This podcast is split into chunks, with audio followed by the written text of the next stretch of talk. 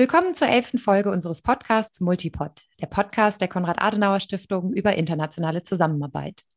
Ich bin Christina Bellmann, Referentin für multilateralen Dialog bei der Konrad-Adenauer-Stiftung in Berlin und heute spreche ich mit zwei meiner Kollegen am multilateralen Standort Genf über den Menschenrechtsrat der Vereinten Nationen. Multipod, der Podcast der Konrad-Adenauer-Stiftung über internationale Zusammenarbeit. Dazu begrüße ich zum einen den Leiter des dortigen Büros, Dr. Olaf Wienzek, sowie die wissenschaftliche Mitarbeiterin Sarah Ultes. Herzlich willkommen, Sarah und Olaf. Ja, danke, liebe Christina, für die Einladung und die Möglichkeit, heute hier zu sprechen. Grüß dich, Christina. Lieber Olaf, liebe Sarah, Genf ist neben New York ein wichtiger Standort der Vereinten Nationen. Unter anderem hat hier der Menschenrechtsrat der Vereinten Nationen seinen Hauptsitz. Für die Förderung und den Schutz von Menschenrechten war im UN-System seit 1946 die UN-Menschenrechtskommission zuständig. Den heutigen Menschenrechtsrat gibt es erst seit 2006. Sarah, die erste Frage würde ich gerne an dich richten. Was war denn der Grund für die Gründung des Menschenrechtsrats? Was sind seine Aufgaben und wie setzt er sich zusammen?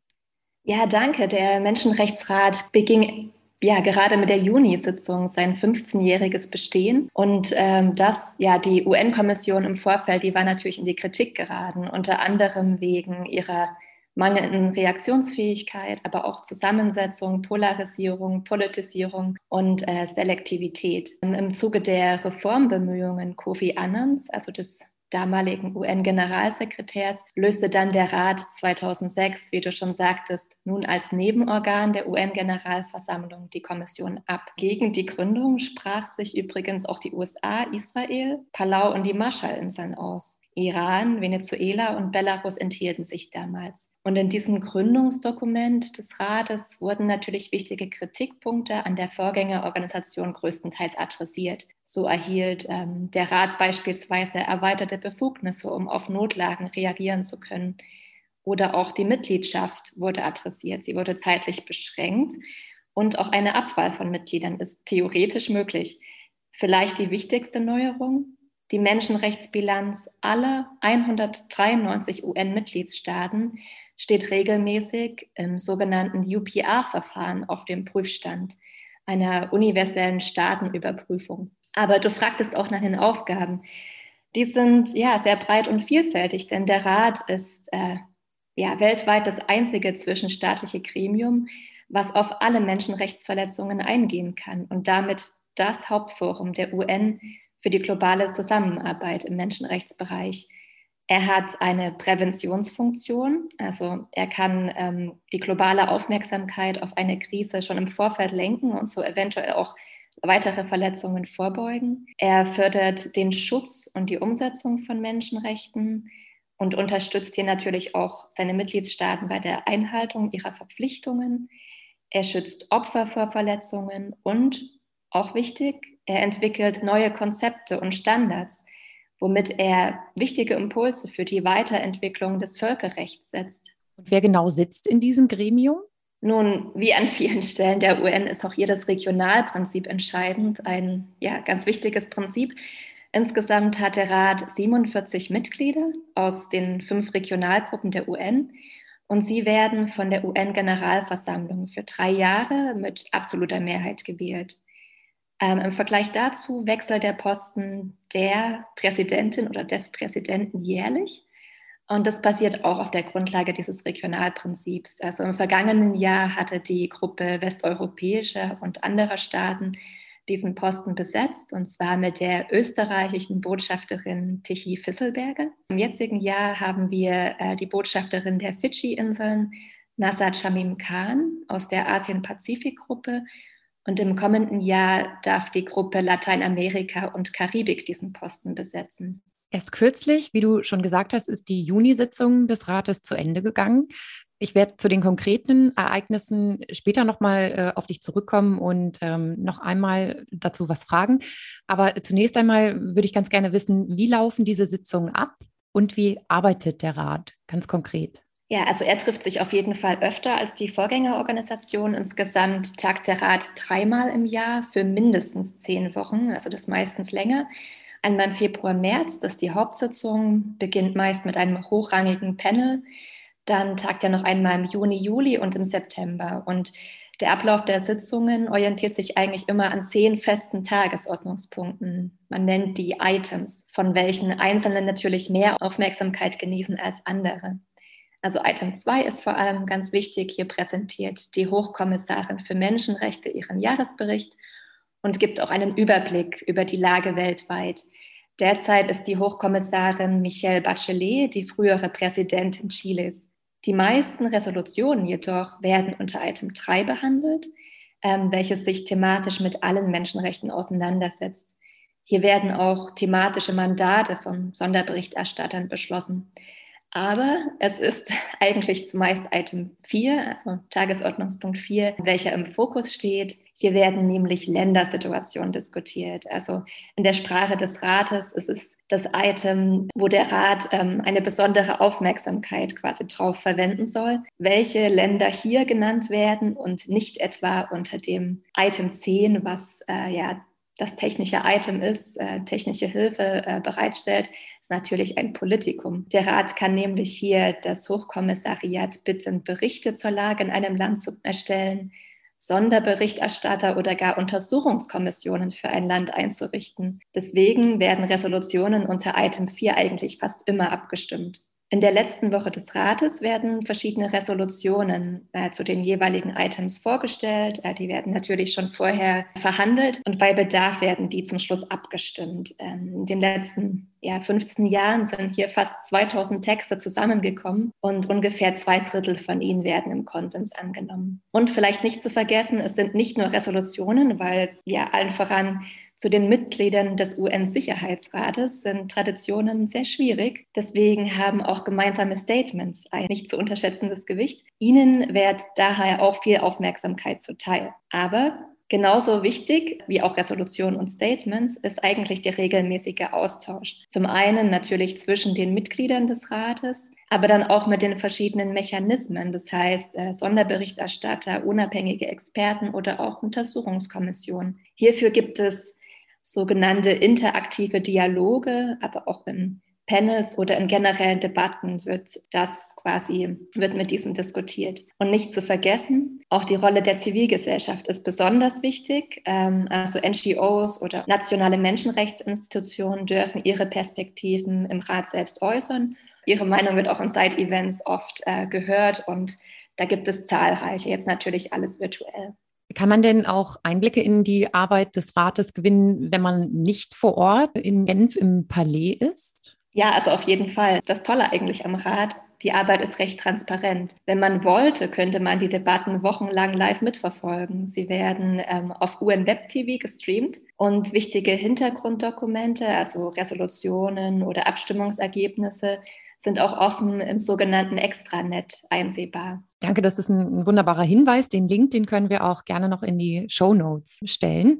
Für die interessierte Zuhörerin oder den interessierten Zuhörer ist das ähm, vielleicht noch mal etwas, wo man reinschauen möchte. Das hört sich sehr spannend an. Vor allen Dingen ist es äh, auch sehr gut zu wissen, dass die Debatten äh, zu den wichtigen Themen auch äh, nachverfolgt werden können und dass es eben so transparent auch gehandhabt wird. Sarah, du hast eben auch die Mechanismen des Rates angesprochen. Wer oder was sind diese denn genau und in welchem Verhältnis stehen Sie zum Rat selber? Ja, genau, gut, dass du nachfragst. Der Rat ist natürlich sehr komplex, aber man kann vielleicht fünf zentrale Mechanismen unterscheiden. Ich hatte das zuvor schon erwähnt, das UPR-Verfahren. Es ist eigentlich die wichtigste Innovation des Rates, denn hiermit werden die Menschenrechts- äh, oder wird die Menschenrechtslage in allen Ländern der Welt überprüft. Das dauert entsprechend äh, an, also je Zyklus pro, also pro Zyklus ungefähr viereinhalb Jahre. Das ist ein sogenannter Peer Review. Also hier machen Staaten anderen Staaten Empfehlungen, die entweder angenommen oder notiert werden können. Also abgelehnt werden können, werden sie nicht. Aber durch Berichte findet auch die Stimme der Zivilgesellschaft und des Hochkommissariats oder anderen UN-Organisationen Gehör. Im Vorfeld und auch im Nachgang sind aber auch zivilgesellschaftliche Akteure, Abgeordnete oder auch Journalisten gefragt, ihre Regierungen an die angenommenen Empfehlungen zu erinnern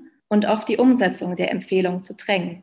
Der Mechanismus wird zwar mehrheitlich als Erfolg gewertet, aber vor allem westliche und lateinamerikanische Staaten sehen auch Reformbedarf Unser Eindruck in Genf ist leider der, dass das Verfahren und auch seine Möglichkeiten noch viel zu wenig bekannt sind. Das ist äh, sehr interessant. Danke, Sarah. Darf ich da direkt mal einhaken und nachfragen, wofür UPR steht? Ja, das UPR-Verfahren, das steht eigentlich für Universal Periodic Review. Also das ist ein universelles periodisches Staatenüberprüfungsverfahren.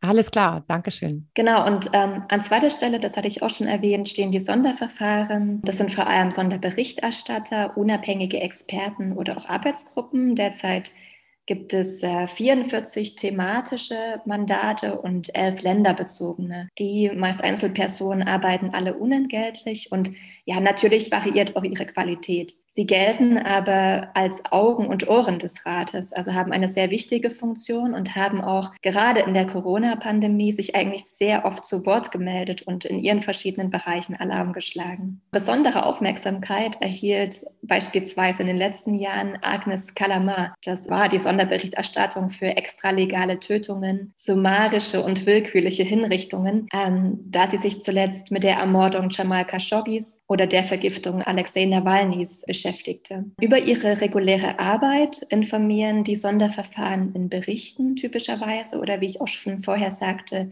in interaktiven Dialogen mit dem Rat. Sie können Studien veranlassen oder auch Länder besuchen. Dies natürlich nur insofern ihre ihrer Besuchsanfrage auch stattgegeben wird. Wie dies zu erwarten ist, stehen sie da besonders unter Druck. Also einige autokratische Länder werfen ihnen natürlich regelmäßig Politisierung oder auch Einmischung in interne Angelegenheiten vor und versuchen ihre Arbeit zu schwächen oder zu blockieren. Das durch Resolutionen die, sie, äh, die die Regeln ihrer Ernennung zum Beispiel ändern oder indem sie Mandate, welche in ihrem Sinne sind, ganz neu erschaffen und dann diese Sonderberichterstatter mit offenen Armen in ihren Ländern willkommen heißen. Vielleicht als dritten Punkt gibt es noch vom Rat eingerichtete Untersuchungs- und Erkundungsmissionen, die hatte ich auch schon erwähnt. Sie gehen explizit den Vorgängen in einem bestimmten Land auf den Grund und berichten dann entsprechend dem Rat davon. Derzeit gibt es, meine ich, neun dieser Untersuchungsmissionen, einmal zu Belarus, Libyen, Venezuela, Myanmar, dem Jemen, Burundi, äh, Syrien und dem Südsudan und auch zur Kasai-Region in der Demokratischen Republik Kongo. Und die beiden letzten, die ich erwähnen möchte, sind der beratende Ausschuss und das Beschwerdeverfahren. Also ganz kurz, der beratende Ausschuss ist wie eine Art Think Tank. Er besteht aus 18 Experten und er hat dem Rat bereits eine Vielzahl von Studien und Forschungen bereitgestellt. Und bei dem Beschwerdeverfahren handelt es sich um einen Mechanismus, der Individuen erlaubt, Beschwerden zu groben und nachweisbaren Menschenrechtsverletzungen vertraulich an den Rat heranzutragen. Berichte werden in nicht öffentlichen Sitzungen dann besprochen. Gegebenenfalls kann dies auch zur Einrichtung von unabhängigen Experten ähm, oder kann das, das zur Folge haben. Bisher scheint dem Rat jedoch eine Erklärung der Situation durch den betreffenden Staat zu genügen. Daher wurde auch an diesem Mechanismus zuletzt Kritik nach der Effektivität laut. Also vielleicht allgemein dem Rat fehlen bewusst konkrete Sanktionsmechanismen, aber auch durch die bestehenden Instrumente ist er doch eine Plattform mit nicht wenig Einfluss. Ganz herzlichen Dank für diesen guten Überblick über die fünf zentralen Mechanismen, Sarah. Lieber Olaf, nun steht der Rat aber auch immer wieder in Kritik. Hierbei steht oft die Zusammensetzung des Rates besonders im Vordergrund und daran äh, schließt sich meine Frage an. Wie kann es sein, dass Staaten, die selbst fundamentale Menschenrechtsverletzungen begehen, einen Sitz im Menschenrechtsrat ergattern? Ja, in der Tat, der Einzug autokratischer Länder in den Menschenrechtsrat sorgt immer wieder und ich finde auch zu Recht für Aufmerksamkeit. Gegenüber der Situation der Menschenrechtskommission ist aber immerhin die Mitgliedschaft von Staaten zeitlich beschränkt worden und mit einer Zweidrittelmehrheit der Generalversammlung können Staaten auch wieder abgewählt werden. Allerdings ist das bisher nur einmal passiert und zwar mit Libyen 2011. Wichtig zu wissen, Wer einen Sitz im Rat ergattert, wird jedes Jahr im Oktober in der UN-Generalversammlung mit einfacher Mehrheit entschieden. Richtige Auswahlkriterien gibt es da allerdings nicht. Meine Staaten, die sich für einen Sitz im Rat bewerben, geben im Vorfeld freiwillige Versprechen und Zusagen ab und verpflichten sich, die höchsten Standards bei Menschenrechten einzuhalten. Was aber höchste Standards sind, überprüft niemand. Welche Länder jedoch überhaupt zur Wahl stehen, wird innerhalb der Regionalgruppen entschieden. Was heißt das? Die 47 Sitze des Rates werden gemäß des Regionalprinzips der UN verteilt. Das heißt, 13 Sitze gehen an die afrikanische Gruppe, 13 weitere an Asien und Pazifik, sechs an Osteuropa, acht an Lateinamerika und die Karibik sowie sieben an Westeuropa und andere Staaten. Was wir immer wieder beobachten und was beinahe zur Regel geworden ist, sind sogenannte Clean Slates. Das heißt, dass eine Regionalgruppe genau nur so viele Kandidaten zur Wahl stellt, wie es Sitze zu vergeben gibt und damit der UN-Generalversammlung natürlich keine echte Wahlmöglichkeit bietet. Ähm, diese Praxis ist eigentlich in allen Regionalgruppen sehr weit verbreitet. Allerdings bei der letzten Wahl im Oktober 2020 erlaubte immerhin die Asien-Pazifik-Gruppe eine Auswahl. Und hierbei schaffte es zwar China erneut in den Rat, verlor aber im Vergleich zur letzten Wahl im Jahr 2016 die Unterstützung von 41 Staaten. Die 139 Stimmen, die es erhielt, sind damit die wenigsten unter allen neu gewählten Mitgliedern und die wenigsten, die China jemals seit Gründung des Rates auf sich vereinigen konnte. Und Saudi-Arabien schaffte mit nur 90 Stimmen den Sprung nicht in den Rat. Manche Beobachter weisen allerdings auch darauf hin, dass gerade im Bereich der Menschenrechte der Einbezug von Ländern mit weniger überzeugender Menschenrechtsbilanz von Bedeutung ist. Also zum Beispiel ein Gremium, in welchem nur Länder wie Dänemark äh, oder Finnland über Menschenrechte debattieren, würden sie ohnehin dann keine Aufmerksamkeit schenken. Allerdings, und das ist meine persönliche Meinung, wäre es sicher wünschenswert, hier einen Mittelweg zu finden. Das heißt, dass nicht alle seine Mitglieder höchsten demokratischen Ansprüchen genügen können, wenn eine geografische Balance und auch das Rotationsprinzip gewahrt werden soll, das ist klar letztlich spielt die Zusammensetzung des Menschenrechtsrates ja auch die Zusammensetzung der Staatenwelt wider. Aber sicher könnte man mit etwas mehr Wettbewerb in den Regionalgruppen zumindest die größten Übeltäter häufiger aus dem Menschenrechtsrat heraushalten. Ein Clean Slate, das ist in diesem Zusammenhang auch eine interessante Verwendung des Begriffs. Eine weitere immer wieder zu hörende Kritik bezieht sich auf den besonderen Fokus des Menschenrechtsrates auf Israel. Olaf, wie ist das zu erklären? Ja, die Kritik bezieht sich vor allem auf das Agenda-Item 7, äh, das ja Sarah schon vorgestellt hat, das einzige wirklich länderspezifische Item im Rat, ähm, welches auch permanent festgeschrieben wurde. Die Einrichtung wurde zunächst per Wahl entschieden, wobei damals alle europäischen Staaten und auch Deutschland dagegen stimmten.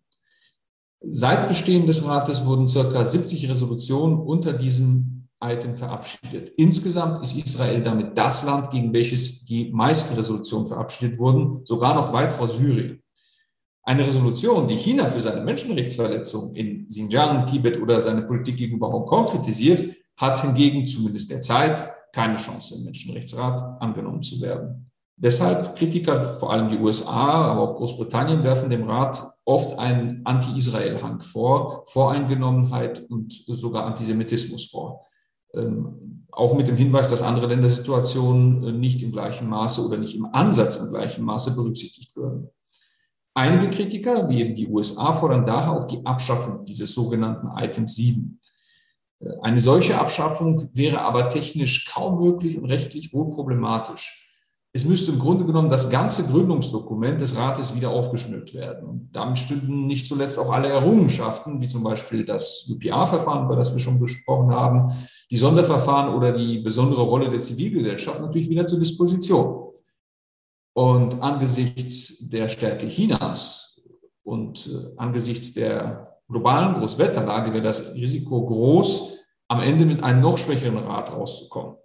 Das Ziel Deutschlands ist daher vor allem die Reduzierung der Resolution unter Item 7 zu erwirken, welches in der Märzsitzung dieses Jahres zumindest zum Teil gelang. Die EU ist allerdings bei der Frage gespalten. Eine weitere Kritik entzündet sich, und das finde ich durchaus immer wieder auch zu Recht, an den Sonderberichterstattern zu den palästinensischen Gebieten. Denn wie gesagt, äh, deren Qualität äh, schwankt äh, vom Sonderberichterstatter zu Sonderberichterstatter doch teilweise auch erheblich. Vielen Dank, Olaf. Das klingt in der Tat nach einer sehr vertrackten Situation. Sarah, jetzt würde ich dir gerne noch eine Frage stellen. Nachdem die USA unter Präsident Trump im Jahr 2018 dem Rat den Rücken gekehrt hatten, sind sie nun unter Präsident Biden zurück.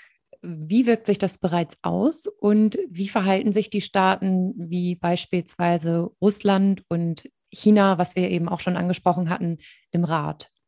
Ja, danke. Also definitiv, das wirkt sich bereits aus, die Rückkehr der USA, auch wenn es ein hartes Ringen ist. Also rückblickend äh, sagen wir immer, sieht man sehr deutlich, dass der Rückzug der USA, das beim Jahr 2018 ein Vakuum geschaffen hat, in welches vor allem autokratische Staaten vermehrt äh, stießen. Das sind natürlich China und Russland zu nennen, aber auch Venezuela, Ägypten sehr dominant, Kuba oder Belarus. Vielleicht ganz interessant auch als Hintergrund, ähm, viele dieser Diplomaten arbeiten meist jahrelang an diesen Themen und koordinieren ihre Arbeit im Dreieck Genf, New York und mit ihren Hauptstädten. Sie kennen die Möglichkeiten des Rats daher ganz genau und bereiten ihre Initiativen auch langfristig vor.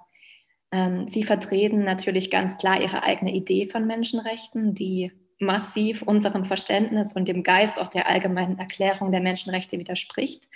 Sie fokussieren sich traditionell eher auf Kollektivrechte im Gegensatz zu individuellen Rechten und Freiheiten. Und vielleicht auch ein bisschen neuer Trend, sie sprechen sich zum Teil offen gegen Menschenrechte aus. Ähm, Menschenrechte zählen ihrer Ansicht nach zu den internen Angelegenheiten ihrer Staaten. Entsprechend kritisieren sie regelmäßig die vorgebliche Einmischung oder die Verletzung ihrer nationalen Souveränität.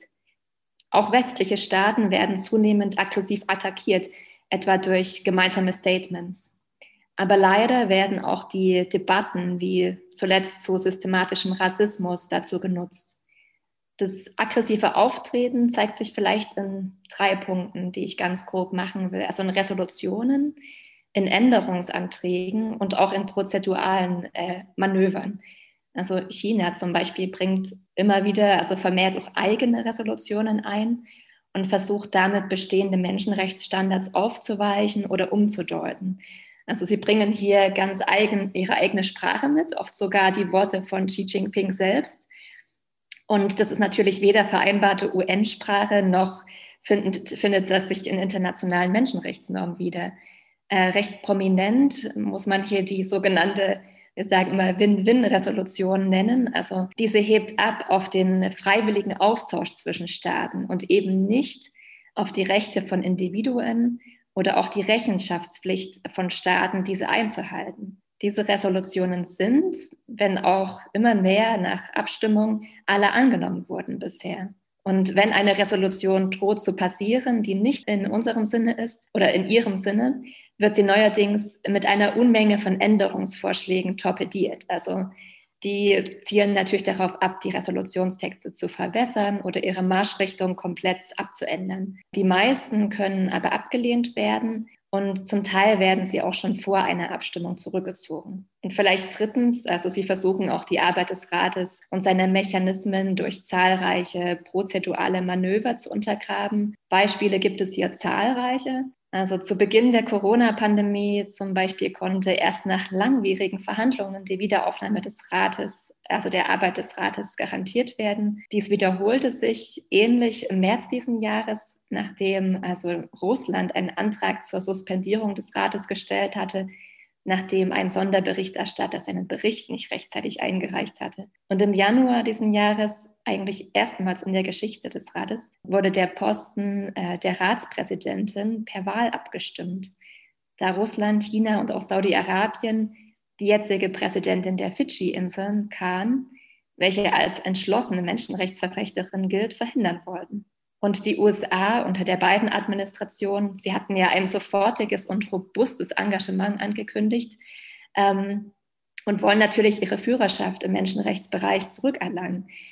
Äh, Beobachter sagen da, das gelingt ihnen vor allem, wenn sie selbstkritisch auch ihre, auf ihre eigene Menschenrechtslage schauen. Also das vor allem im Bereich strukturellen Rassismus, die auch glaubhaft adressieren was sie bis jetzt eigentlich doch recht glaubhaft tun. Indem sie eigene Probleme anerkennen, nehmen sie so auch autokratischen Staaten den Wind aus den Segeln und drehen eigentlich den Spieß um. Und sie senden ebenfalls, ähm, das war auch jetzt im Juni-Rat wieder klar zu sehen, gemeinsame Statements, ziemlich klare Botschaften nach Moskau und Peking. In diesem Jahr aber sind sie noch Beobachter im Rat, werden sich aber, das ist eigentlich relativ sicher, ab 2022 auch als Vollmitglied wieder einbringen. Damit wären dann alle Mitglieder des UN-Sicherheitsrates präsent, was die Debatten sicher weiter politisieren wird.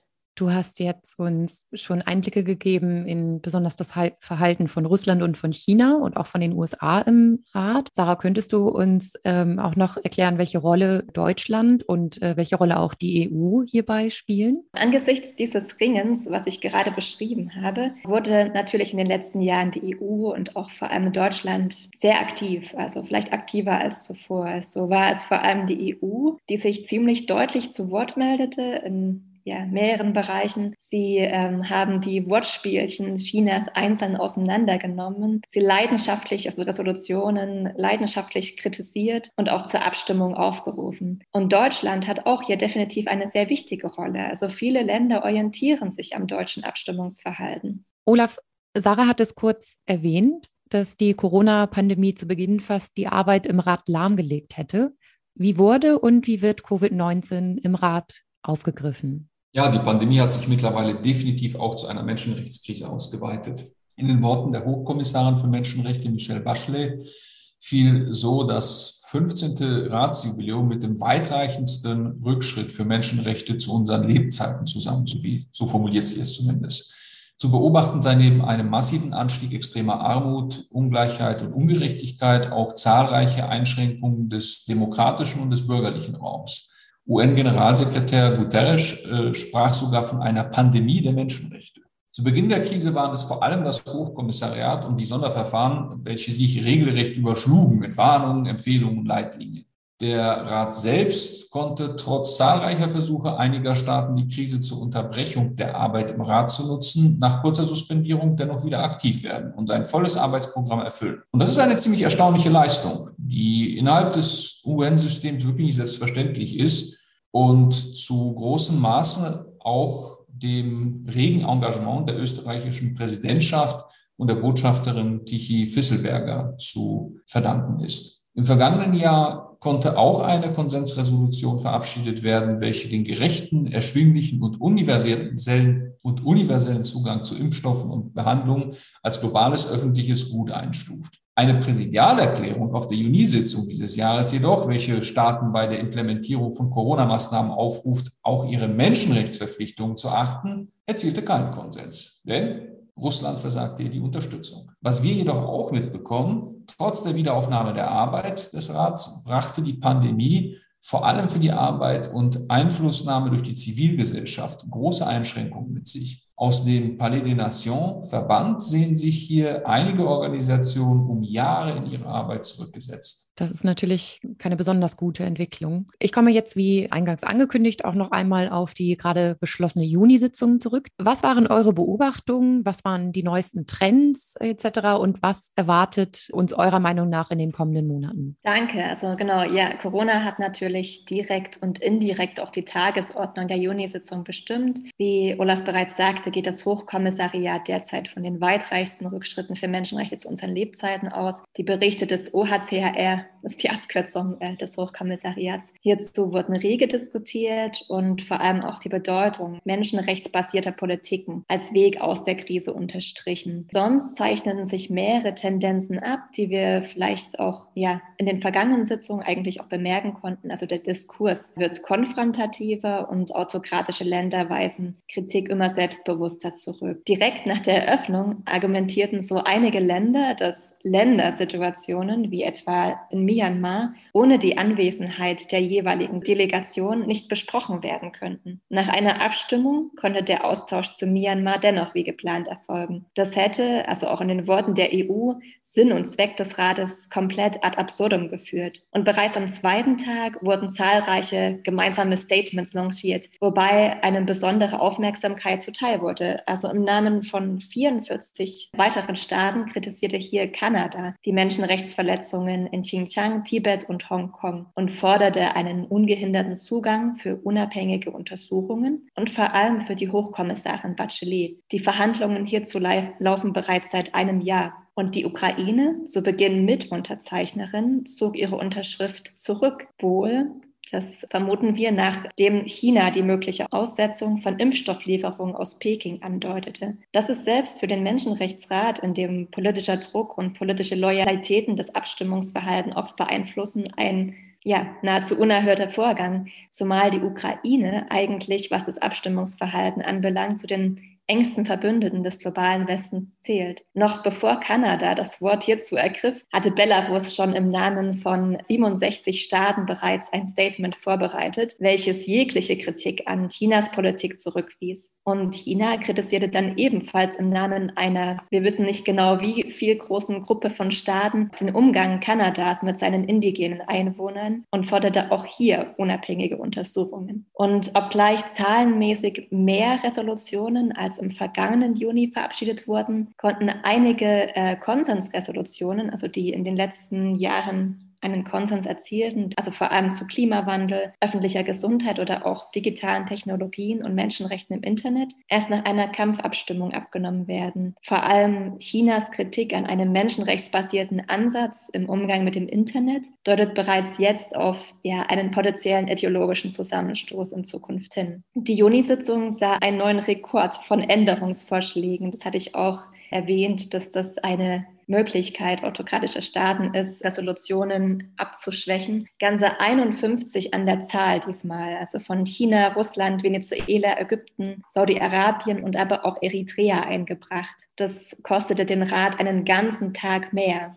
Dennoch, zahlreiche Resolutionen passierten, unter anderem zu Belarus, Syrien, Myanmar, Eritrea und endlich auch zur Situation in Tigray. Viele Beobachter hatten damit schon viel früher gerechnet. Und trotz des ja doch recht sehr moderaten Text der EU erhielt sie hier massiven Gegenwind, unter anderem von China und Venezuela. Aber auch alle afrikanischen Staaten stimmten dagegen oder enthielten sich. Thematisch stand sonst vor allem der systematische Rassismus im Fokus, nachdem Bachelet ihren lang erwarteten Bericht dazu vorstellt. Mit einer Konsensresolution konnte eine Untersuchungsmission zum Thema eingerichtet werden. Mit dem Resolutionstext und seinem Fokus hatten jedoch mehrere EU-Staaten und auch die USA ihre Probleme. China hingegen nutzte das Thema als willkommene Gelegenheit, westliche Staaten, ja, allen voran die USA und das Vereinigte Königreich für ihre Rolle im transatlantischen Sklavenhandel und Kolonialismus zu denunzieren. Weitere Resolutionen gab es zum Schutz von Menschenrechten im Internet und zu neuen Technologien, aber auch zum bürgerlichen Raum und der besonderen Rolle der Zivilgesellschaft im Kontext der Covid-Pandemie, zu Gewalt gegen Frauen und Mädchen, HIV-Aids, Migranten und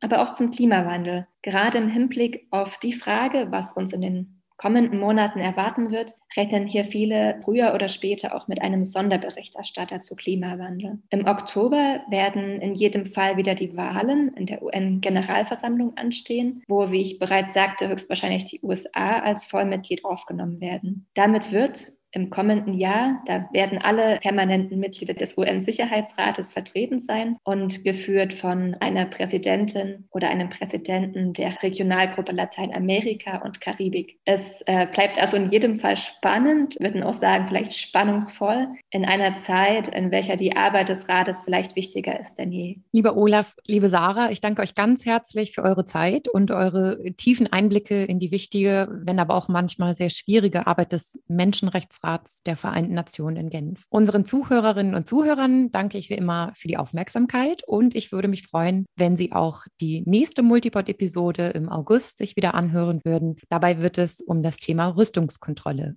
gehen. Herzlichen Dank. Multipod, der Podcast der Konrad-Adenauer-Stiftung über internationale Zusammenarbeit.